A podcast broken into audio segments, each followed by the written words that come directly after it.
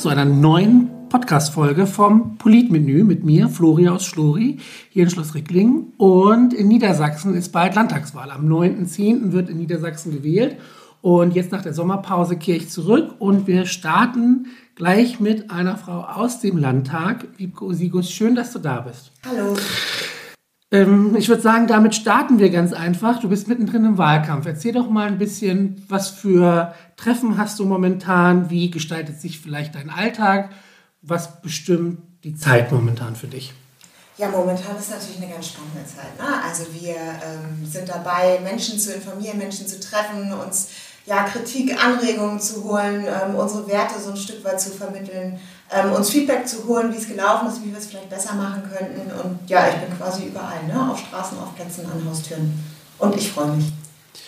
Wir haben eben im Vorgespräch so ein bisschen drüber schon gesprochen, dass dein Wahlkreis hier um Steinhuder Meer, Neustadt am Rübenberge und Wunsdorf umfasst.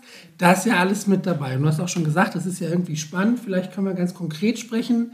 Äh, wie managt man das von Unternehmen wie Amazon, die hier große Hallen haben, zu der einfachen Familie, die an der B6 wohnt und ganz andere Sorgen hat. Ja, genau, da hast du recht. Also mein Wahlkreis ist wirklich, ich habe äh, von Wiesen, Feldern und, und äh, Landwirtschaft bis hin zu, wie, wie, du richtig gesagt hast, großen Unternehmen, ähm, aber auch quasi ganz normale Wohngebiete. Ähm, und ich glaube, die Hauptsache ist erstmal zuzuhören, erstmal zu fragen, ähm, was bewegt euch, was treibt euch um, was können wir besser machen, wie habt ihr uns erlebt. Ähm, aber andersrum auch zu sagen, das und das haben wir für euch und das ähm, haben wir vor und das zählt für uns und ähm, das ist etwas, was perspektivisch ähm, durch uns Niedersachsen und euer persönliches Leben ein Stück weit verbessern wird. Was ist das Feedback so, wenn du den Leuten zuhörst? Was erzählen die dir? Ja, momentan haben sie natürlich große Sorgen. Ne? Das bleibt ja nicht aus. Da, und da wird ja auch nicht differenziert, ob es quasi Niedersachsen ist oder ob es quasi die große, weite Welt ist äh, in dem Sinne. Ähm, und da ist natürlich das vorrangige äh, Thema Zukunft und auch insbesondere Energiepreise. Das ist ja ganz klar.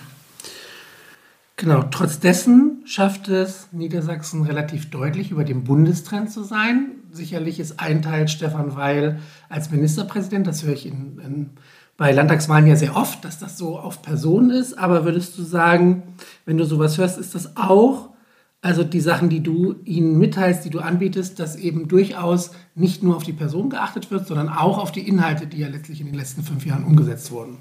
Ja, na klar. Ich glaube, das ist so Programm, Partei, Personen, also alles so das ganze Paket rundum sozusagen. Ähm, wir haben mit Stefan Weil einen ganz, ganz erfahrenen Ministerpräsidenten, der jetzt quasi das dritte Mal äh, antritt ähm, der auch wirklich schon manchen Sturm gesegelt hat. Und ich glaube, das ist in der heutigen Zeit auch wirklich ganz entscheidend. Nichtsdestotrotz braucht man vor Ort natürlich auch den Politiker oder die Politikerin seines Vertrauens. Bei wen rufe ich an? Wen kann ich ansprechen? Wer vermittelt? Wer macht den Boten? Ähm, wer ist sozusagen für mich da, wenn ich persönlich was habe? Und das ist natürlich dann nicht der Ministerpräsident, ähm, sondern das sind der oder die Abgeordnete, die dann letztendlich meine Sorgen transportieren. Das heißt, du hast auch Möglichkeiten, wie die ganz normalen Bürger und Bürgerinnen dich erreichen können. Wie also nehmen die das auch in Kauf? Äh, in Kauf in, äh, nehmen die das in Anspruch, dich einfach konkret anzusprechen? Ja, na klar. Also das habe ich ganz oft. Auch abends nach Feierabend oder wenn ich, was weiß ich, auf dem äh, Spielplatz bin, am Supermarkt, wo auch immer. Also da ist auch wirklich keine Hemmschwelle, da mache ich auch keinen Unterschied. Also ich würde niemals irgendwie sagen, hier, ich habe Feierabend, äh, heute nicht mehr oder so, sondern das ist wirklich so ein Stück weit rund um die Uhr Politik ähm, weil es natürlich auch den oder diejenigen beschäftigt. Und wenn ich dann losgehe und sage, oh, jetzt traue ich mich mal einen Politiker anzusprechen oder hey, da drüben ist sie oder wie auch immer, ähm, dann finde ich, ist das auch, ich bin ja über die Erststimme in den Landtag gekommen und da finde ich, habe ich halt auch letztendlich einen Vorschuss gekriegt, den ich jetzt halt auch zurückgeben möchte. Äh, ganz kurze Zwischenfrage jetzt dazu, wenn du sagst, äh, auch nachmittags oder danach auf dem Spielplatz und so, ist ja wahrscheinlich schwierig, eine Work-Life-Balance hinzubekommen. also ich, als Lehrkraft kenne ich das, man ist nachmittags eben doch auch noch mit beschäftigt. Aber was mich jetzt daran interessieren würde, was hat dich motiviert zu sagen, trotz dieser zusätzlichen Belastung zu sagen, ich mache das auch nochmal? Das ist eine ganz grundsätzliche Entscheidung, da, da sagst du auch was, weil also es haben auch viele Kolleginnen und Kollegen gesagt, äh, ich kandidiere nicht nochmal. Ich möchte meine Kinder aufwachsen sehen, ich möchte äh, in Ruhe meine Gartentür zumachen können, ohne dass jemand noch was hat oder dass ich an irgendetwas schuld bin oder wie auch immer. Das ist eine ganz grundsätzliche Entscheidung. Aber ich für mich habe ja auch beim ersten Mal war das schon so, dass ich gesagt habe, ich trete an, um die Welt halt so ein kleines Stückchen besser zu machen. Und davon hat sich quasi, ich habe mir natürlich auch die Karten gelegt und von diesem Feuer sozusagen äh, ist nichts erloschen und deswegen ähm, ja, möchte ich das sehr, sehr gerne weitermachen. Klar. So, du hast schon gesagt, die Welt ein bisschen besser machen. Wenn man äh, dein Profil ansieht, habe ich auf jeden Fall gesehen, ähm, setzt du dich im Landtag vor allem Kampf gegen Extremismus und Antisemitismus ein. Das wäre das Erste, was ich jetzt gerne mit dir besprechen würde. Ähm, wie sieht diese Arbeit aus? Vielleicht ja auch an einem Beispiel in den letzten fünf Jahren, was du da so gemacht hast. Ja, also ähm, diese Arbeit ist natürlich gekoppelt an den Ausschuss für Angelegenheiten des Verfassungsschutzes und letztendlich auch an den Innenausschuss. Ähm, über den Ausschuss für Angelegenheiten des Verfassungsschutzes ist natürlich jetzt ein Stück weit schwierig zu reden, weil es natürlich absolut äh, vertrauliche Information ist, weil das macht halt wenig Sinn, aber dadurch hat man natürlich eine gewisse Informations-, einen gewissen Informationsvorsprung, den man dann andersrum wieder sozusagen äh, in die politische Arbeit einfließen lassen kann. Und ob es jetzt die Corona-Demonstranten sind, ob es die Spaziergänger gewesen sind, ähm, ob es so Bereiche sind, wo du völkische Siedler, Reichsbürger, wie auch immer hast, also wo du dann auch schnell dabei bist zu sagen, wie wachsen denn wieder Kinder auf, um mal den Bogen zu schlagen ähm, was, für, was für eine politische Bildung haben wir überhaupt, was für Arbeit müssen wir machen, um halt auch aufzuklären und vielleicht auch allgemein aufzuklären, um auch diese Mitläufertendenzen zum Beispiel zu verhindern und so weiter. Also das spielt alles sozusagen in diesen Bereich mit rein und ähm, das kann man natürlich dann auch in, in Anträgen und so weiter umsetzen. Vor ein, zwei Jahren gab es dazu auch äh, ein, zwei Vorträge innerhalb der SPD und bei den Jusos, dass tatsächlich, was du angesprochen hast, viele rechtsnationale Menschen aufs Land ziehen, um da ein Stück weit ihre Ruhe zu haben vor den urbanen und städtischen Entwicklungen.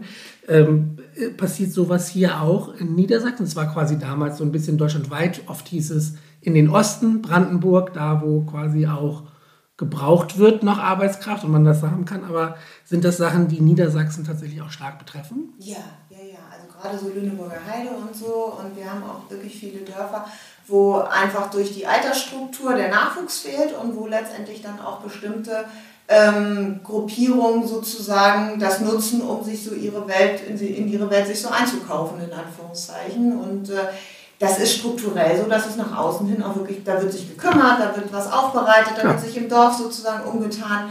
Ähm, also in erster Linie ist das äh, auf den ersten Blick sogar ein Stück harmlose kleine Welt. Das auf jeden Fall. Also kann ich mir einfach sehr gut vorstellen. Ne? Das ist dann so ein klassisches Bild mit Kindern und die spielen draußen und so. Genau, und so und, genau ne? solche, solche Sachen. Ähm, okay. Es ist absolut nachvollziehbar, dass wir über die Ausschusssachen nicht sprechen können, aber mit dem Wissensvorsprung, von dem du jetzt geredet hast, was sind denn mögliche Lösungen oder zumindest Ansätze, um dem entgegenzuwirken? Naja, wir haben ja zum Beispiel das Verfassungsschutzgesetz novelliert ähm, und auch das war ja, ist ja immer so ein Stück weit eine Gratwanderung. Wenn man jetzt zum Beispiel nach außen berichtet, dass quasi ein Austausch mit den, mit den Steuerbehörden zum Beispiel erfolgt, um zu gucken, wo kommt beispielsweise Geld her, wo haben wir vielleicht auch extremistische Strömungen, von wo werden die finanziert und so weiter, ist das natürlich ein Eingriff in Datenschutzbereiche und so weiter. Ähm, oder wenn wir, wenn wir sagen, wir ähm, ermöglichen es auch vielleicht 16-Jährige anzuschauen. Ähm, um zu gucken, sind die vielleicht von ihren Eltern so geprägt, dass sie früher oder später vielleicht dann auch mal den Märtyrertod sterben wollen am Hannover Hauptbahnhof. So, und das ist natürlich äh, ist immer ein Stück weit die Frage, wie das berichtet wird und inwieweit ähm, man sozusagen da dann auch das Feedback der Bevölkerung abfangen kann, um zu erklären, was man da gemacht hat. Aber von sowas kommt quasi sowas. Ja, okay. Und ähm, ist das oft dann quasi, also geht es da oft um aktuelle Entwicklungen, die man sich einbekommt, oder sind es da quasi auch langfristige Entwicklungen, die, also quasi gibt es langfristige Projekte, die nebenher laufen und nicht nur auf jetzt zum Beispiel Entwicklungen wie die Landflucht teilweise dieser ähm, Menschen? Ja, sowohl als auch. Ne? Also du reagierst halt auf die aktuelle Lage äh, und andersrum gibt es natürlich auch äh, Strömungen, die dann schnell mal äh, zum, zum Verdachtsobjekt und dann zum Beobachtungsobjekt werden und möglicherweise auch Gefahr laufen, früher oder später verboten zu werden. Na klar. Gut, also ich habe da noch so ein paar, paar Sachen, die setze ich in die Show Notes, das wollte ich mir nur kurz aufschreiben. Ich hatte nämlich erst von ein paar Folgen auch mit jemandem vom NDR gesprochen, die da undercover war, quasi in so einer Corona- Gruppe, die dann völkische Lieder gesungen hat und so, weil das ganz schnell da abdriftet. Aber es ist natürlich gerade schwierig, wenn du den Verfassungsschutz ansprichst. Ich meine, vielleicht können wir da auch noch ganz kurz drüber sprechen. Also ich habe da auch manchmal Schwierigkeiten, wenn ich jetzt sage, ich kann nachvollziehen, dass es Menschen gibt, die mit gewissen Entscheidungen in der Corona-Politik unzufrieden sind. Und ich kann verstehen, warum dem so ist. Und jetzt mischen sich Menschen und, und ergreifen letztlich die Möglichkeit, diese Protestbewegung für sich zu, zu ergreifen. Wie gehe ich denn damit um? Vielleicht ja auch eben aus einem rechtlichen Standpunkt. Das würde mich interessieren. Wie meinst du das? Also, äh, naja, wenn ich jetzt sage, ich, es wird eine Demo angemeldet für Protestaktionen, die ich nachvollziehen mhm. kann, die Grundrechte sind und so weiter, das ist offensichtlich, aber die wird dann gekapert von Menschen, die offensichtlich verfassungsfeindliche Ziele haben und das vermischt sich so. Das war so, denn dann tauchen da, da tauchen Reichsflaggen auf und ein. Teil von denen sagt eben, ja gut, aber ich bin nur mit dem und dem unzufrieden. Das ja. ist ja schon auch schwierig, oder nicht? Das ist schwierig, na klar, aber dafür haben wir ja dann auch sozusagen die Rechtsgrundlage. Also erstmal darf sich jeder friedlich und ohne Waffen versammeln wenn dann die Versammlung angemeldet hat, das ist ja erstmal alles quasi geschützt. Und da beschützt sich auch die Polizei. Da beschützt sich auch die Polizei, wenn du vielleicht in einer Partei bist, die nicht jedermanns Sache ist, solange sie quasi nicht verboten ist. So, aber in dem Moment, wo du mit verbotenen Symbolen zum Beispiel oder mit verbotenen äh, Berufen oder wie auch immer auf dich aufmerksam machst, äh, kommt natürlich letztendlich dann auch die Polizei in Durchsetzung unserer Gesetze äh, mit dazu und räumt dann halt den Laden an der Stelle auf. Also insofern, sobald sich das, sobald sich das nach außen abzeichnet, ist es letztendlich Ordnungsrecht, äh, was da der Staat auch durchsetzt. Okay, also wir werden mal sehen, wie das jetzt, ähm, was mich daran auch interessiert, ist ja durchaus jetzt, wo die Maßnahmen deutlich äh, weniger präsent sind in den Medien, inwiefern das sich weiterentwickelt. Da wird man sehen, ob da dann neue Gelegenheiten genommen werden, um so Protest ja, Protest ist ja erstmal grundsätzlich nichts Schlechtes. Also ich glaube, Politik braucht auch immer ein Stück weit Kompromiss und auch Kontroverse. Also das ist, glaube ich, gar nicht, gar nicht was Schlechtes. Und innerhalb, sage ich mal, so dieser demokratischen Leitplanken ist das auch aus meiner Sicht total das Richtige, um sich weiterzuentwickeln. Weil natürlich jeder Politiker nur mit seiner eigenen Sichtweise und seiner Prägung und seiner parteipolitischen Idee an die Inhalte rangeht. Aber in dem Moment, wo wir, sage ich mal, diese Leitplanken verlassen und sagen, so jetzt... Äh, untermauern wir den Staat oder wir, oder untergraben besser gesagt sogar den Staat oder wir ähm, fangen mit Dingen an, sozusagen, die das ganze System im weitesten Sinne aushebeln. Ähm, ab dem Moment kommt da quasi auch dann der Verfassungsschutz mit rein und äh, das hat natürlich auch wieder eine Schutzfunktion letztendlich. Das wird den ersten Block abschließen. Wie gesagt, ein paar äh, von diesen Dokumentationen, von denen ich gesprochen habe, setze ich in die Show Notes. Äh, der zweite Teil, den ich nachsehen kann bei dir, ist äh, Kinderschutz. Mhm. Ähm, vielleicht, äh, nee, nicht vielleicht, also du hast gerade schon angesprochen, ihr habt da in der Kommission gerade jetzt aktuell gearbeitet und was übergeben. Vielleicht magst du einfach ein bisschen über die Kommission sprechen, woran ihr gearbeitet habt, was das Ergebnis ist. Genau. Also 2020 im Februar gab es einen Landtagsbeschluss äh, in Reaktion auf die ganzen öffentlichen Berichterstattung äh, zum Thema sexualisierte Gewalt äh, gegen Kinder, äh, ich sag mal Stichwort Lüchte beispielsweise. Äh, und da hat uns der Landtag ähm, viele Fragen mit an die Hand gegeben, was man nicht alles zum Kinderschutz klären könnte. So, dann haben wir gut 79 Akteure angehört, ähm, die sozusagen uns aus allen möglichen Bereichen, Jugendamt, Kinderschutzbund, Mediziner, ähm, Pädagogen und so weiter und so weiter, haben wir alle angehört, haben das zusammengetragen und haben daraus sozusagen eine Essenz gezogen, also einen ja, wie soll ich sagen, letztendlich eine Inhaltszusammenfassung mit Handlungsempfehlungen, also zu sagen, was muss konkret gemacht werden nach Ansicht dieser Kommission, damit es zukünftig sozusagen schützenswerter ist oder Kinder in Niedersachsen besser geschützt sind. So. Was für Handlungsideen, Anweisungen sind das? Oh, das ist ganz vieles. Also ähm, wir haben uns da das wirklich nicht leicht gemacht und hatten zum Teil auch wirklich Berichte, ähm, die unter die Haut gegangen sind. Das geht los von äh, Datenschutzgeschichten äh, äh, über ähm, Ausstattung von Beratungsstellen, äh, Struktur von Jugendämtern, ähm, Weiterbildung in Schulen, Sensibilisierung in, in Kindergärten, Ansprechbarkeit äh, von, von Familienhelfern und so weiter und so weiter. Also wirklich ein ganz breites Potpourri rund darum, wie man sozusagen unsere Kinder schützen kann, statistisch gesehen sitzt halt auch in jeder Klasse mindestens ein oder zwei Schüler, Schülerinnen, Schrägstrich, äh, die schon entsprechende Erfahrungen gemacht haben. Anders kommt man auf die Zahlen nicht.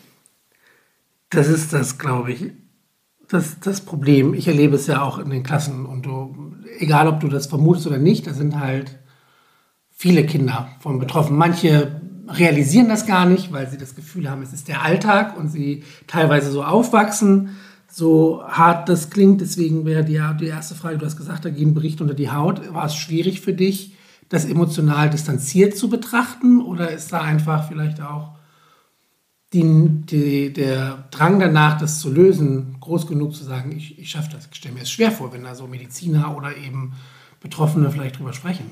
Ähm, ich hatte das Thema ja schon vorher mir gegriffen, äh, weil es mir in der Tat unter den Nägeln gebrannt hat. Das ging los damit, dass ich gerne die ähm, Verjährung für ähm, sexualisierte Gewalt an Kindern abschaffen wollte. Also momentan ist es ja so, dass nur Mord verjährt. Ähm, und ich bin losgegangen, habe da auch eine Landtagsinitiative gestartet und habe gesagt, äh, sexualisierte Gewalt muss auch, ähm, darf auch nicht verjähren. Weil wenn jemand, was weiß ich, mit, mit 20 oder 25 sich an einem Kind in irgendeiner Form vergangen hat, warum sollte er das mit 40 oder 50 oder wie auch immer nicht auch noch tun? Also, ähm, und selbst wenn es dann rauskommt, also es sind ja letztendlich Triebtäter, das muss man ja so sagen, manche haben ein Stoppschild im Kopf und sagen, ich mache es halt nicht, obwohl ich in dieses Schema sozusagen, dieses Schema unterwegs bin. Aber manch einer kann es halt auch einfach letztendlich diesen Drang nicht regulieren. Ähm, und da finde ich, müssen wir auch generationsübergreifend schützen. So. Und aus diesem Antritt raus bin ich quasi dann von meiner Fraktion äh, in dieser Kommission, in diese Kommission übergeleitet äh, worden, als das Thema dann losging. Und äh, hatte ich mich aber schon sehr viel damit äh, befasst. Also ich habe auch das Verbot von Kindersexpuppen mit angeführt. Also man konnte quasi bis vor kurzem äh, äh, kindliche Körperpuppen kaufen, auch ganz normal bei Amazon oder wie auch immer, ähm, ohne dass das halt irgendeinen interessiert hat. So, und da muss man halt aus meiner Sicht hingucken. Das ist sicherlich für manch einen nicht nachvollziehbar, aber ich hatte auch ganz viele Pädophile, die mich angeschrieben haben und gesagt haben, naja, aber äh, Homosexualität war bis vor ein paar Jahren doch auch äh, nicht anerkannt. Wer sagt Ihnen denn, dass es nicht in ein paar Jahren anderskommen wird? Und so. Also mhm. das sind natürlich schon dann auch Aussagen, ähm, die nimmt man auch mit nach Hause, na klar. Okay, ja, also kann ich mir, also ich kann es mir bildlich vorstellen, wie solche Menschen da so argumentieren und so weiter. Okay, ähm, ja, jetzt sind, hast du angesprochen, diese Handlungsanweisung ist sehr vielfältig, was ich absolut unterstütze, weil selten ist es, gibt es die Lösung und dann wird es besser. Äh, vielleicht ein Stück weit auch für die Menschen, die zuhören. Wie geht es jetzt weiter? Ihr habt es übergeben, ihr habt Handlungsanweisungen ähm, mit an die Hand gegeben. Wer überprüft die jetzt? Wer entscheidet, was davon vielleicht umgesetzt wird? Wie ist der weitere Verlauf? Ja, also letztendlich muss jetzt natürlich erst der nächste Landtag gewählt werden, ähm, damit das politisch sozusagen weitergehen kann. Äh, da sind auch einige Sachen dazwischen, sage ich mal, die muss man einfach letztendlich ins System geben. Zum Beispiel, dass man, dass man beispielsweise bei einer Schuluntersuchung sich mal überlegt, bei der Eingangsuntersuchung, ob man vielleicht auch Ärzte mit einer Zusatzausbildung dazu nimmt, die es bei jedem Kind einfach mal durchgucken. Das kann quasi ein normaler Kinderarzt nicht in seinem äh, Repertoire hat das erstmal nicht mit drin, ob es da Anzeichen gibt oder nicht. Oder ob man zum Beispiel auch, es gibt ja dieses Ärztehopping, äh, dass wenn quasi ich bei dem einen Kinderarzt Verdacht erregt habe, ich zum nächsten gehe wenn man da einen, einen Datenaustausch beispielsweise gewährleisten würde, vielleicht auch ohne die Einwilligung der Eltern.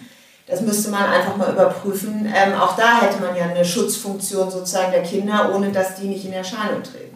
Weil momentan ist es halt auch so, dass, äh, die, dass das Elternrecht sehr weit oben ist. Wenn die Eltern aber die Täter sind oder nicht aus dem Raum rausgehen, während der Arzt mit dem Kind spricht, dann kriegen sie halt die Informationen auch nicht. Und das ist aber ein ganz schwieriger Grad, inwieweit mische ich mich in eine Familie ein mit einem Verdacht den ich irgendwie äh, noch nicht so richtig greifen kann, wo ich denke, da ist halt nur irgendwie, da stimmt irgendwas nicht. Und dann geht es natürlich weiter bis in Richtung Gesetzgebung zu sagen, inwieweit haftet denn jemand mit, der es weiß, aber nicht sagt. Was ist denn, wenn sich jemand ein Kind anvertraut und ich sag's nicht und der Täter geht aber zu, zum Nachbarsjungen und zu dem daneben auch? Was ist denn dann? So, und momentan ist es nicht in, in irgendeiner Haftung mit drin, weil man sagt, naja, sonst vertraut sich ja niemand mehr, gar niemand. Nein. So, in der Beratungsstelle beispielsweise, wenn die sofort, äh, ne, wenn man vielleicht gar nicht weiß, ob man das weitergeben soll. Und da kommen sie natürlich in Bereiche, äh, wo sie auch politisch letztendlich einen Rücken gerade machen müssen und sagen, okay, wie ist dazu meine Haltung? Und ich hätte das mit der Verjährung, letzter Gedanke dazu, gerne abgeschafft, aber dazu hatten wir keine politische Mehrheit. Ich habe gedacht, das muss doch durchgehen wie Butter. Hatten wir aber nicht.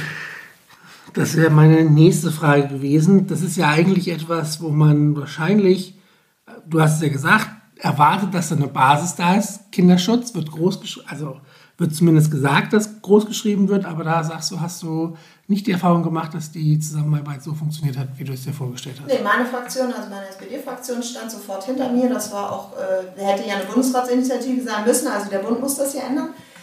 Ähm, aber sowohl im Justizministerium als auch bei unserem Koalitionspartner war da leider nichts zu machen. Da war dann, äh, wir können ja das Strafmaß erhöhen und so weiter, wo ich gesagt habe, ja, wir können aber nicht bestrafen, wenn wir da nicht mehr ran dürfen. Ich kann den 100, Jahren, 100 Jahre lang einsperren wollen. Wenn es zu lange her ist, dann kann ich ihn gar nicht mehr einsperren. Und das taucht auch nirgendwo auf. Der kann Schwimmkurse geben, der kann Pfadfinder unterrichten, der kann mit der Konfirmanden Freizeitzelten gehen, ohne dass es irgendwo auftaucht. Und äh, äh, da sind wir leider nicht rübergekommen, aber die jetzige Bundesregierung hat das nochmal aufgegriffen. Allerdings steht es nach wie vor im Raum, es ist noch nicht passiert. Und dann sehe ich äh, hier am Kreisel bei der Ausfahrt Kinder in den Fokus der Politik rücken. Klingt ja. wie ja. und. Ne? So das ist, ja, wenn wir noch ein bisschen darüber sprechen, würde ich gerne noch reingehen. Einfach auch so Sachen, die mich auch umtreiben. Elternrecht weit oben. Das ist natürlich ein, tatsächlich ein, ein Knackpunkt. Äh, zu Recht ist das, das, das Recht der natürlich sehr weit oben, aber kann ich mir auch vorstellen, dass es da große Schwierigkeiten gibt, selbst bei Menschen, die das vielleicht unterstützen, weil sie das auch als Angriff sehen auf ihre Fähigkeit, als Eltern zu fungieren. Wenn ich sage, ich würde da gerne ja, mehr Einmischen des Staates, aber mehr Verantwortung im Staat vielleicht sehen natürlich immer so ein Stück weit äh, eine Grenzwanderung. Ne? Also wenn, was weiß ich, sich ein Nachbar lange genug über äh, das Jaulen eines Hundes äh, beschwert, dann kommt früher oder später das Veterinäramt oder sonst irgendjemand und schaut mal nach dem Hund, bis wirklich jemand vom Jugendamt kommt. Das ist aber das System. Also das ist jetzt, das ist keine Kritik, soll nicht falsch verstanden sein, aber bis jemand vom Jugendamt kommt, äh, wird vorher vielleicht auch nochmal angerufen oder nochmal einen Brief geschrieben oder sonst wie was und dann, das, das dauert momentan im System so viel Zeit, ähm, dass dann natürlich auch alles tippitoppi ist. Ne? Und äh, was ich zum Beispiel auch ganz persönlich, aber jetzt in der Tat mein persönliches, nicht verstehe, wenn jemand diesen Verdacht äußert, ein Kind diesen Verdacht äußert beispielsweise, ähm, dann wird erstmal geguckt und wird es in der Familie gelassen und so weiter, um zu sehen, ob das denn auch alles und was weiß ich, auch gerade wenn man jetzt zum Beispiel Patchwork-Konstellation hat und wie auch immer. Ich habe überhaupt nichts gegen keine Frage, so, aber äh, wenn man Wochenendpapas hat beispielsweise und so weiter und so weiter, dann wird halt auch nochmal drei, vier Wochen zugewartet. Wo ich gesagt habe, das würde man bei einem, was weiß ich, erwachsenen Vergewaltigungsopfer auf gar keinen Fall machen. Da würde doch keiner sagen, hier komm, du gehst mit dem nochmal drei Stunden in einen Raum und wir gucken mal, äh, ob der jetzt wirklich böse ist oder nicht. Und das sind, finde ich, dann auch, Kinder haben halt eine ganz kleine Lobby oder gar keine Lobby und das ist halt aus meiner Sicht etwas, warum ich mich da auch politisch so für eingesetzt habe, zu sagen, äh, guck doch da mal hin. Also dieses, wenn in der, in der Zeitung steht hier, was ich am Campingplatz, irgendwie 20 Fälle oder 200 Fälle oder wie auch immer, das ist ja auch immer ein Kind. Also ich bin beim LKA gewesen, ich habe mir diese Kinderpornografie-Bilder angeguckt. Also das, das, das, das lässt einen dann auch nicht mehr los. Und dann zu sagen, ja gut, dann gehe ich jetzt halt nach Hause, ich weiß nicht genau, wo die Wohnung ist. Wenn die Ermittler noch nicht genau wissen, erkenne ich irgendwo einen Daumennagel wieder oder kenne ich irgendwo einen Badelatschen wieder oder was. Ähm, bis man den gefunden hat, ist das im Internet drei Millionen Mal geteilt. Und da ist kein Klarname hinter nach dem Motto, okay, das hat jetzt Fritz Müller hochgeladen, sondern Mickey Mouse 95 war es. Und den finden wir halt erstmal nicht. Und in der Zeit ist Mickey Mouse 95 aber sonst wo unterwegs. Tut mir leid, dass ich das jetzt so deutlich sage. Ich sehe, dass du ein bisschen geschafft bist, aber ähm, so ist es halt. Nee, ich finde es super wichtig, dass du da das auch ansprichst. Ich glaube, das ist auch einfach etwas, also dieses Feuer und diese Leidenschaft muss man halt mitbringen, wenn man sowas umsetzen will, weil man sieht ja, wie du es berichtest, dass es schlicht nicht einfach äh, Sachen, die wir vielleicht als selbstverständlich erachten, dass wir die nicht so umsetzen. Ich glaube auch, dieses Zeitverlust, also dass das verjährt, spielt so ein Stück auch mit rein äh, in dieses Argument, wenn dann immer kommt, ja, warum haben die das denn nicht früher gesagt? Und so in dieses Narrativ, ja, dann hätten sie halt einfach sofort was sagen müssen. Dann wäre es ja auch sofort aufgewiegelt im Sinne von ein Stück weit die Verantwortung denen übergehen, die letztlich hier die Opfer sind. Und dann zu sagen, und wir reden hier äh, Zehnjährige und dann sagen, jetzt man sofort, wärst du irgendwo hin denn, wenn ich in meiner Familie quasi diesen Vertrauensbruch erlebe. Ja, die müssen das aber ja auch erstmal verstehen. Also, dass dieses Liebhaben, in Anführungszeichen, was Papa nun jeden Sonntag macht, äh, dass das halt nicht normales Kuscheln ist und dass das auch nicht irgendwie eine Form von Elternliebe ist und wie auch immer. Und äh, wo sollen sie denn hin? Und wenn der hundertste Pädagoge oder Erzieher oder wie auch immer das nochmal nachgefragt hat und nochmal nachgefragt hat, und ich habe aber aus kindlicher Sicht überhaupt gar keine Erfahrung.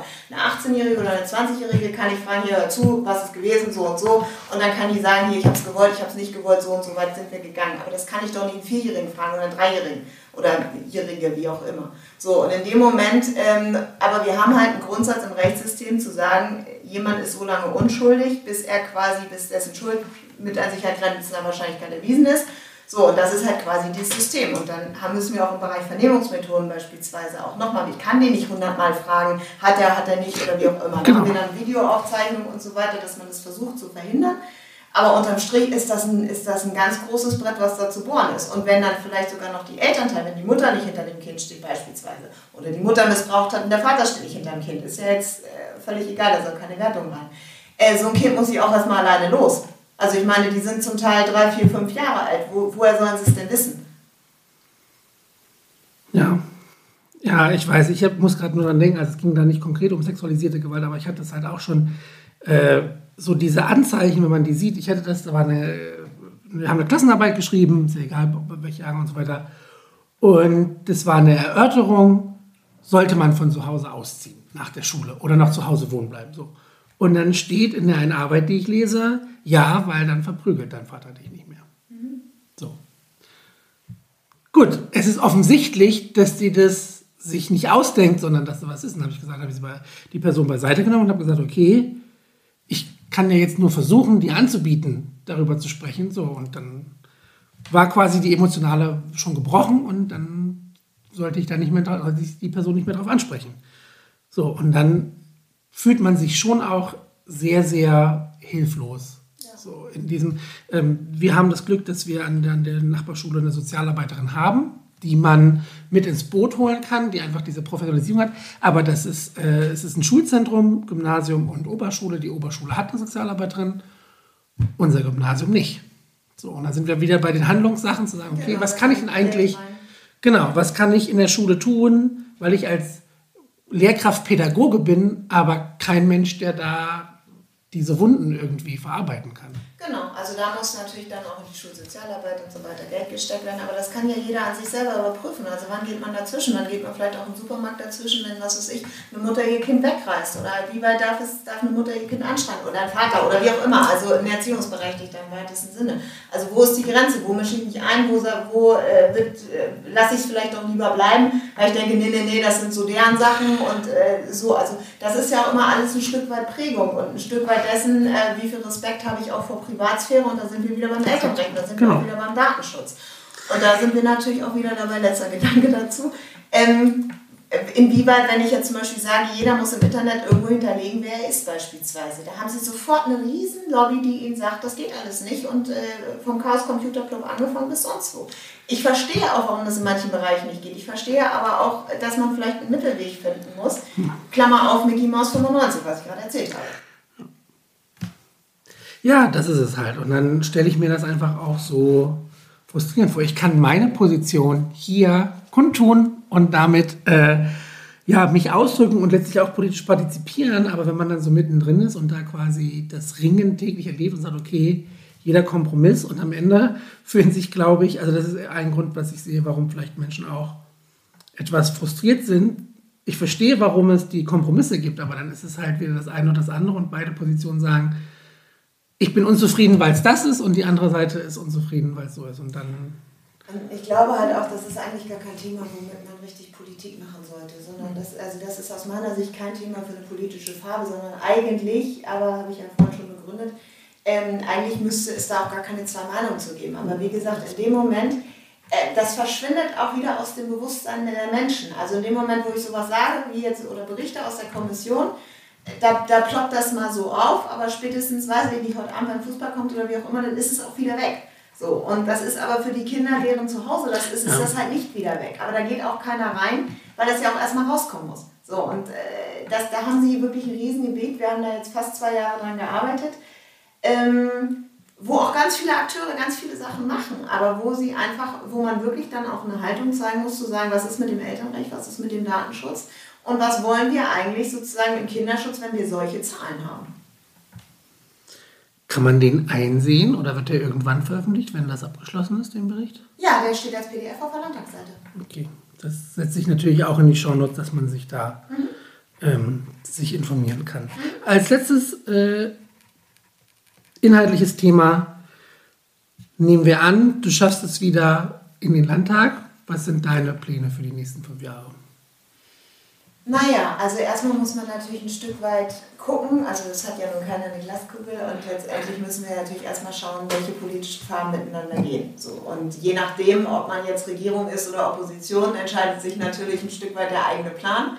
Ähm, weil je nachdem, wie viele Gestaltungsmöglichkeiten du hast, äh, wir hatten jetzt fünf Jahre sozusagen Regierung, ähm, da sieht es dann natürlich anders aus. Aber ähm, na klar möchte ich den Kinderschutz weitermachen. Ich möchte auch gerne den Verfassungsschutz weitermachen, keine Frage.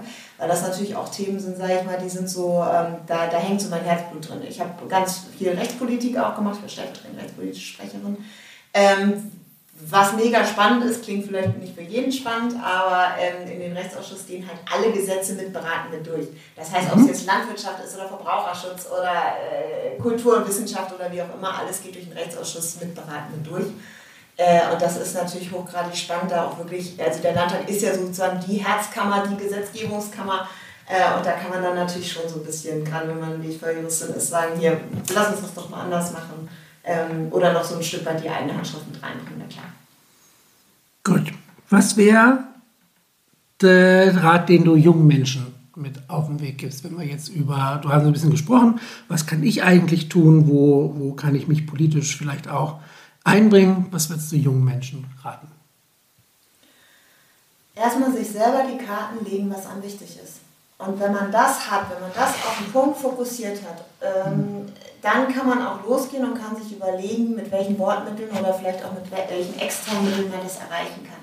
Weil wenn ich erstmal wild Gas gebe, äh, aber kein Ziel vor Augen habe, dann komme ich irgendwo an, aber nicht da, wo ich glücklich bin. Und ich glaube, das ist unterm Strich, dass die Bilanz am Ende des Tages stimmt. Also wenn ich meine Schreibtischlampe ausmache, dass ich für mich sage, so, der Tag war von der Bilanz her so, dass ich im Positiven bin, dass ich halt sage, du hast es für dich richtig gemacht und du hast es für dich und für deinen Wahlkreis und für dein, dein politisches Ansehen sozusagen, wie, du, wie ich die Dinge wahrnehme, ähm, für mich selber den Tag ins Ziel gebracht. Ähm, und das wäre auch das, was ich jedem, der sich politisch engagieren äh, will, mitgeben würde, weil in manchen Stunden fragt man sich eigentlich, warum man das macht oder wie es weitergeht. Und dann ist halt dieser erste Fokus aus meiner Sicht der ganz entscheidende, weil man dann nämlich auch weitermacht. Abschließend, meine Gäste dürfen immer einen Tipp geben, was sie essen. Ist ja vielleicht jetzt auch passend, wenn man so viele Termine hat. Hast du da etwas, wo du sagst, nach einem langen Tag, das ist das, worauf ich mich, was das Essen angeht, freue? Oder so ein, so ein Wohlfühlessen nach einem schlechten Tag nehme ich das und dann sage ich mir, okay, war der Tag trotzdem ein Stück weit ein Erfolg? Zu sprechen. Äh, das, das, deswegen muss ich gerade so lachen. Äh, ich mache gerade die Schoko-Keks- und Kuchendiät. Also ohne Mist, ich esse wirklich nur Zeug. Also ich glaube, äh, auf die Frage kann ich so, glaube ich, nicht antworten. Ähm, aber was du reingeschrieben hattest, war, ob ich irgendwelche schlauen Küchentipps habe oder irgendwas. Auf jeden Fall, ja. Insofern muss ich mir als Politikerin leid so ein bisschen ähm, abkürzen abbiegen, besser gesagt. Ähm, eigentlich wollte ich dir erzählen, dass wenn du nicht möchtest, dass dein Käse irgendwie schimmelt oder so, du da einfach ungekochte Nudeln mit reinmachst in die Tupperdose und dann zieht nämlich die Nudel das Wasser und dann schimmelt der nicht. Das wollte ich dir eigentlich erzählen. Aber ich habe mich heute Morgen geschnitten, weil ich oh Obst geschnitten habe. Und da hat mir ein ganz lieber Mensch gesagt, du musst den Finger in Salz tauchen. Habe ich erst gesagt, nein, nein, nein, nein, das brennt doch bestimmt. Ich wollte sagen. Es brennt nicht wie Sau, ich habe es ausprobiert und es hört sofort auf zu bluten. Und dann hast du nämlich den Rest des Tages kein Problem damit. Jetzt kannst du dir den hübschesten Tipp aussuchen. ich glaube, die deprimierende Antwort ist, so oft wie ich mich schneide, wird es nicht lange dauern, bis ich das mit Salz machen muss. Ah ja, dann nehme ich gerne. Dann bleibt nur zu sagen, vielen Dank, dass du dir Zeit genommen hast in diesen stressigen Zeiten. Viel Erfolg beim Wahlkampf. Und es wäre super, wenn wir vielleicht irgendwann nochmal in ein, zwei Jahren drüber sprechen, wie es denn gelaufen ist in den nächsten Zeiten. Ja, sehr, sehr gerne. Dankeschön.